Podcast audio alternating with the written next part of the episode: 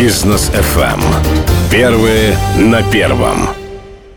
Егор, э, я слушалась вашу презентацию, ваше выступление на лектории премии Пумперникель, и у меня возникло довольно много вопросов. Я не стала задавать их в зале, тем более, что мы э, с рестораторами повторились бы. Поэтому я их задам сейчас, и чтобы они прозвучали, ваши ответы прежде всего, э, в эфире Бизнес ФМ. И самый главный вопрос состоит Э, в том, что э, а он основан на вашей фразе о том, что меню – это ключевой фактор успеха ресторана. Я с вами полностью согласна, но давайте для ясности, почему вы так считаете? Тут все очень просто. По каким критериям можно оценить ресторан? Его концептуальная составляющая – это в первую очередь меню. Дальше из этого уже вытекает сервис, Чаще всего даже дизайнерские решения вытекают из меню. Поэтому меню – это ключевой фактор успеха ресторана. На котором можно все остальное построить, его фундамент. Ну, скажем, да. То есть э, любой бизнес, он же начинается с идеи. Идея ресторана, она как раз-таки должна быть э, оформлена в виде меню. Поэтому вы создали идею, которую вы хотите донести вашему гостю, и на основе нее уже пишете концепцию. Вы задали вопрос залу, и вам э, в ответ прозвучало несколько утверждений э, о том, зачем вы вообще делаете этот бизнес, зачем вы занимаетесь mm ресторанами. Первый ответ был «зарабатываем деньги», и дальше пошло тоже справедливое, мне кажется, утверждение о том, что мы развлекаем одновременно людей и занимаемся творчеством. mm Но вот если говорить э, все-таки, и вы сказали правильный ответ «зарабатываем деньги». Нет ли, как вам кажется, противоречия в том, что цель любого ресторатора сделать бизнес, и в то же время вы говорите, что если вы будете предлагать гостю все сразу, то есть салат Цезарь, это обязательный номер в любом меню для того, чтобы заработать. Не видите противоречия? Это на самом деле нет. Дело в том, что если вы оформляете свою идею как бы закончена и целостно, и начинаете на ее основе как бы свою концепцию вещать, транслировать вашему гостю, гость ее понимает, гость возвращается вновь и вновь, потому что она ему понравилась, она ему интересна, то, как следствие, будут деньги. Концепции ресторанов с салатами «Цезарь» я не против них абсолютно. И строганиной, да? Да, само собой. Да. А, дело в том, что взять э, даже тренды, которые задавали Дмитрий Левицкий со своим фестивалем «Гастрит», на котором каждый год там хранили то салат «Цезарь», то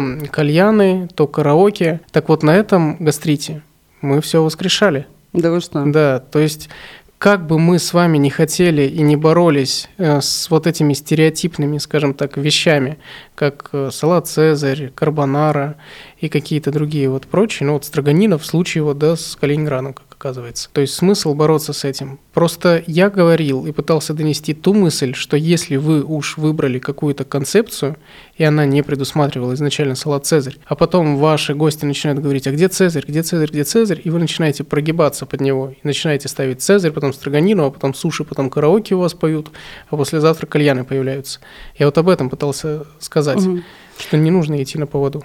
Ну, знаете, это такая распространенная история в Калининграде, что мне кажется, вы даже где-то ее подсматривали, хотя, наверное, и нет. Открывается заведение, там вроде бы концепция, вроде бы история, вроде бы идея, а потом вот это давление э, публики, оно все это сводит на нет. Я просто знаю очень конкретные примеры, которые, ну, не хотелось бы сейчас называть, но в итоге не получается. Ведь нужно зарабатывать, платить аренду. Аренда высокая. В ресторанном бизнесе аренда такой же ключевой фактор, кстати, как да. меню, величина этой аренды. И мы понимаем, что, ну да, с одной стороны, нам хочется сделать что-то уникальное, создать уникальное предложение, а с другой стороны, а деньги нужны сегодня. Вот сколько ждать нужно, чтобы сработало это уникальное предложение?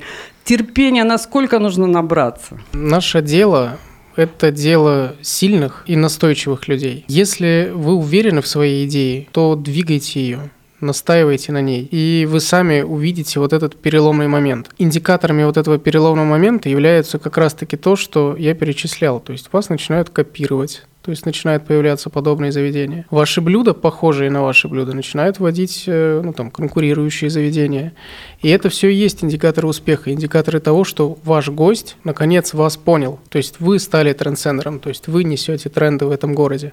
А есть у вас данные, все-таки хочется в конкретику уйти, сколько терпеть надо новому, необычному ресторану? Вы приводили просто цифры, что при вложении в 16, кажется, миллионов рублей окупаемость наступает через 12 месяцев, через год.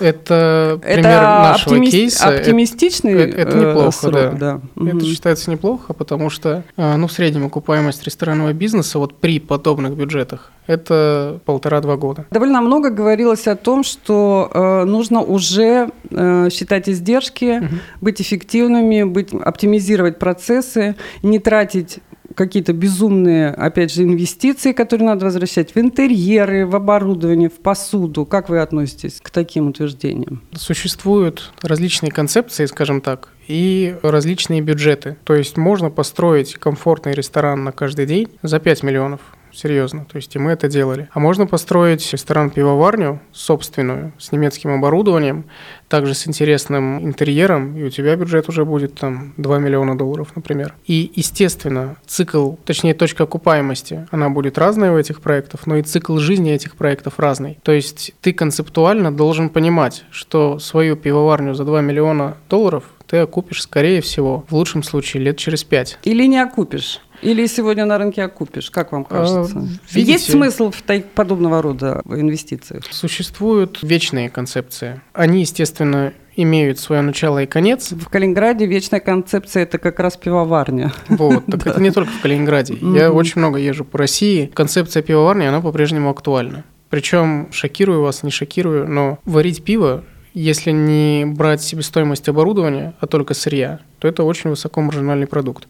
Литр пива 15 э, рублей по сырью. Вы сами видите, за сколько его продают. А если по бутылкам разлил и красивую там этикетку сделал, то наценку можно сделать очень серьезную. Как итог, пиво это действительно та концепция, которая жила и будет жить, скорее всего, еще долго. Так же, как и японская кухня в России. Вот она прижилась. Прижилась, потому что она яркая, по вкусам, потому что она сытная и чаще всего недорогая. То есть за небольшие деньги можно наесться, так же, как и с пивом. А вам кажется, что она прижилась уже и укоренилась, или все-таки ее болтает еще из края в край? Была, была дикая популярность, это правда, а потом она как-то стала ну, значительно меньше, я бы сказала.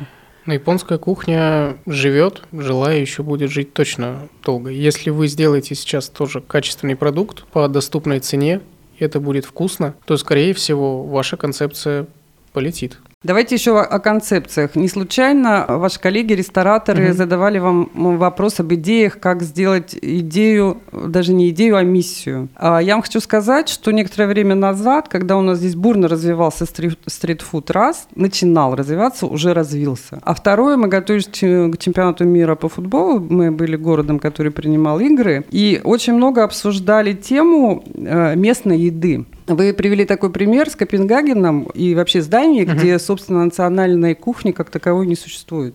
Не существовало. Я, да. Не существовало, да, если я правильно поняла. Вот смотрите, э, Калининград – это фактически та же Дания, в которой мы не знаем, что является нашим э, вот таким ключевым блюдом, которое можно сказать, да, это локальное, да, это только здесь и больше нигде. Угу. Ну, не будем вспоминать, как на косе бывшие жители Кенигсберщины ели печеных ворон. Угу. Наверное, мы не будем повторять, повторять эту историю, да. И вы знаете, энтузиасты э, ресторанного дела и вообще общепита, они серьезно пытались найти что-то, что можно предложить в качестве такого ну, сугубо местного продукта. Чего им не хватило? Я, они не нашли. Я с подобным сталкивался на самом деле не раз. То есть э, и в том же Санкт-Петербурге, в городе, в котором я проживаю, и в Курске, в котором мы делали ресторан, я участвовал в подобных мероприятиях, когда рестораторы объединяются и пытаются найти либо рецепты именно этого региона, да, там, этого города. Чаще всего прибегают к каким-то литературным источникам, потому что только там можно, да, найти какие-то истинные отсылки, где будет стоять условно дата. Первоисточник, Первоисточник, да. да. А, но вопрос задать, то есть зачем мы это делаем? для того, чтобы рассказать историю, о том, как это было, чтобы, не знаю, сделать какой-то анализ того, что сейчас и того, что было. Но чем это все заканчивается? То есть мы нашли эти рецепты, но их же невозможно сейчас постоянно готовить продавать и строить на этом бизнес. Потому что время-то поменялось. И если раньше блюда были там настолько просты, или, возможно, наоборот, сложны, потому что... Или были приготовлены в русской печи, например. Русской печи, да. да, в том числе. Главный вопрос, если эта работа была проведена, это же тоже некое исследование. При, при, приезжает к вам турист, и вы можете ему познакомить с кухней региона или города, это здорово. Но концепцию на этом не построить. Бизнес на этом жить не будет. Можно сделать э, русскую кухню, если вы принимаете иностранных туристов, и сделать там раздел вот с кухней региона. Почему бы и нет? Но как бы целостно я не вижу в этом. Ну, то есть вы думаете, что, э, например, в Копенгагене, как в столице Дании, Дании придумали нечто национальное, а не только копенгагенское, так скажем, да? И поэтому у нас в Туле будут тульские пряники, угу.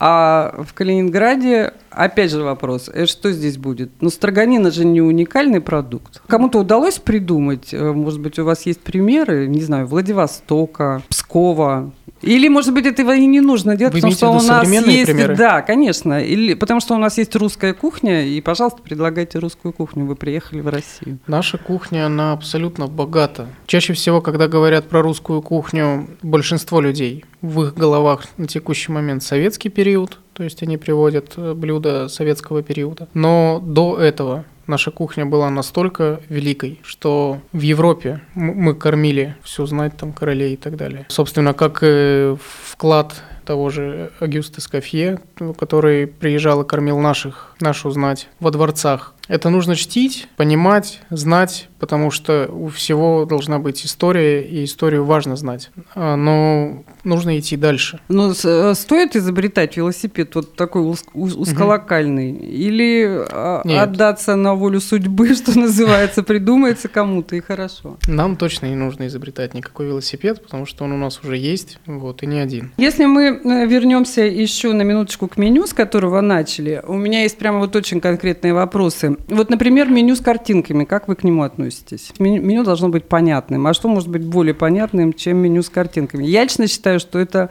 ну, абсолютный трэш. Нет, в какой-то концепции это, опять же, приемлемо. Ну, например, в концепции гастробара, сейчас как бы, да, такой тренд идет современный, создавать гастробары. Картинки абсолютно не нужны. То есть это какое-то небольшое лаконичное меню, 20-30 блюд, которое живое, которое меняется. Сегодня шеф-повар увидел там такой-то продукт, приготовил такое-то блюдо. Оно получилось интересным, вкусным по качеству. А завтра, отдал. может быть, оно совершенно да. другим. Угу. В этой концепции картинки, естественно, не нужны. Ну и, собственно, как в большинстве. Но, предположим, вы ресторан, который э, активно принимает туристов. И у вас может быть меню на английском языке, там, на китайском, на русском, то есть на популярных да, языках. Но при этом все равно сложности перевода, сложности того, что официанты не могут владеть всеми языками, то есть происходит недопонимание. Для подобных ресторанов меню с картинками – это идеальный выход. То есть у вас есть надпись на иностранном языке и картинка. И вот в этом случае действительно, то есть лишних слов не нужно. Меню с картинками, безусловно, приемлемо для тренда, который набирает просто обороты с бешеным темпом, это доставка. То есть доставка это тоже отдельный вид да, ресторанного да, бизнеса. Да. Доставка есть сейчас у большинства ресторанов обычных. Поэтому картинки быть должны просто э, вовремя и уместно. И опять же под задачу, да, да под концепцию, да. которую вы реализуете. Угу.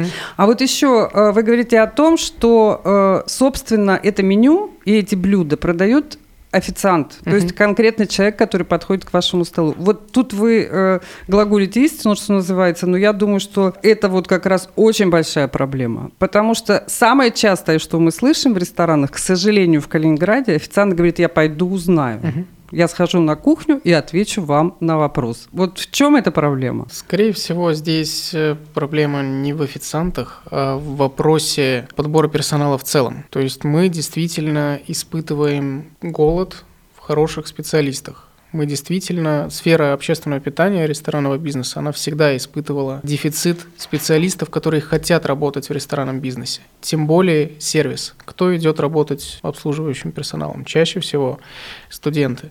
Ну, либо человек, который другую работу не нашел. Да, например. То есть э, большинство этих людей, они не видят эту профессию профессией жизни. Так-то, в принципе, все логично. Ты пришел работать официантом, потом стал менеджером, потом управляющим. То есть перспектива в ресторанном бизнесе, она тоже огромная. А потом ты вообще свой ресторан создал, потому что ты прошел весь этот путь и знаешь, как сделать лучше. Наши сотрудники, получается, не заинтересованы в своей работе. То есть действительно встречаются там звезды, как мы их называем, которые вот просто отдаются своей работе настолько, но вы их и видите. Да, мало того, мы их знаем, они еще кочуют из э, заведения да. в заведение, потому что их просто, видимо, перекупают. Все дело в образовании в целом. То есть давайте уж копнем поглубже. Это Может вот быть, в низкой зарплате дело, как В том числе, кажется? в том числе, да, это тоже хотел упомянуть. Но первично в образовании. Вот мы сейчас этим вопросом очень плотно занялись и создали в компании школу, то есть где мы рестораны обучаем, где мы онлайн обучаем людей, всех желающих, в том числе по сервису. Просто беда в том, что э, в России же не существует как такового института образования, в котором обучают современным, современному ресторанному делу. Поваров обучают по сборникам технологических рецептур, извиняюсь, какого года, Стандарты примерно те же рассказывают. Сервиса такой профессии вообще нет. Поэтому пока мы не создадим э, заново, по сути, с нуля институт, где будут обучать специалистов ресторанного бизнеса, мы, скорее всего, не получим специалистов. Я все-таки хочу еще спросить о тех заведениях, которые вы посетили. Ваше мнение услышать? Не знаю, хотите называть, хотите угу. нет. Тем более, что когда наше интервью выйдет в эфир, финалисты, и призеры и победитель премии Пумперникель уже будет известен, поэтому на ваше усмотрение можете угу. упоминать, можете нет. А какое впечатление о Калининградском общепите? Я не первый раз в Калининграде. Я был здесь год назад назад, два года назад. И я вам хочу сказать, что в целом мне нравится калининградский общепит, назовем его так. Да. То есть э, как концептуально, то есть есть действительно несколько интересных проектов в разных ценовых сегментах. Я очень комфортно в свое время завтракал, находил вкусный кофе, вкусные завтраки. Абсолютно есть возможность провести вечера дорогих, интересных ресторанах с хорошим интерьером, где можно там, твоя девушка может одеть вечернее платье, а ты костюм. При этом точно можно найти место, где хорошо пообедать, и хорошо напиться вечер. Поэтому у вас с этим все действительно хорошо. Я был во многих регионах России и хочу сказать, что на фоне вы большие молодцы. И опять же, здесь не хочется называть каких-то имен, выделять кого-то как э, плохой или хороший. Мы же с вами рассуждаем в целом, как... Э, а, кофейни, кстати, вот вы упомянули завтраки, э, и вообще э, речь шла о том, что это тренд современный, очень бурно развивается в Здорово. Калининграде, да. А, поэтому, ну хорошо, не хотите называть, давайте так, угу. по сегментам. То есть, насколько я понимаю, предложения разнообразные этого хотели да. сказать, да. А что по поконкретнее? Вот, например, реста... ну, возьмем рестораны повыше ценового угу. сегмента. Что там так, что не так? Как вам показалось? Да знаете, вот э, невозможно ответить на этот вопрос. Почему? Ну, потому что он не совсем конкретный. Пускаться в полемику не хочется. Э, давайте поговорим про сервис, э, чуть-чуть угу. поговорим про еду. Угу. Про еду вот мы не очень много, получается, Давайте, поговорили. Да. И поговорим о том, как это продается. Угу. Потому что вот очень, мне кажется, правильная мысль, которую вы заложили сегодня. И почему-то даже мне кажется, что не каждый из сидящих в зале рестораторов, шеф-поваров, управляющих вот так четко сформулировал эту идею. Ваше меню, ваше блюдо, ваш продукт продает один человек, это официант. Мне кажется, я не слышала до этого такую четкую позицию. Mm-hmm. Поэтому вот давайте с этой точки зрения. Официант э, – это сервис, э, еда – это блюдо, и ну, как бы по совокупности, с концепцией, с идеями, как они выдерживаются. Вот по трем позициям пройдемся э, по отношению к калининградским ресторанам. У вас должно все звучать в унисон, как я говорю. То есть, если вы создали определенный ресторан с определенным меню, с определенной концепцией, то и все остальные составляющие сервиса, интерьера, музыки, ценовой политики в том числе, они должны быть соразмерны. То есть они должны подходить под этот пазл, пазл должен складываться. Ошибка очень многих э, – это в том, что люди пытаются взять детали из разных пазлов и сложить как бы картинку. А она почему-то не складывается. Пример какой-нибудь приведите, пожалуйста. Да слушайте, тут даже вот без называния рес- ресторанов каждый... Где-то налажал, Да. я так чувствую, Да, хотите конечно, сказать. так сто процентов, да. Да. Каждый гость вспомнит э, ресторан, как он, каждый слушатель, вот, да, наш, если он не занимается ресторанным бизнесом, вспомнит такой пример. Либо если у человека есть ресторанный бизнес, он посмотрит на себя со стороны, он тоже опять же поймет. И это, возможно, даже нормально, что мы являемся там составными частями из каких-то там проектов или там из каких-то там концепций. В этом тоже есть определенные плюсы. Но очень часто перегибают. И вот я говорю, вот, вот эта мешанина, когда ты вроде бы там определился с тем, что ты рыбный ресторан, а потом ты начинаешь туда мясо, потому что мясо попросили, там кальяны, потому что люди кальяны хотят курить, там и так далее, и так далее.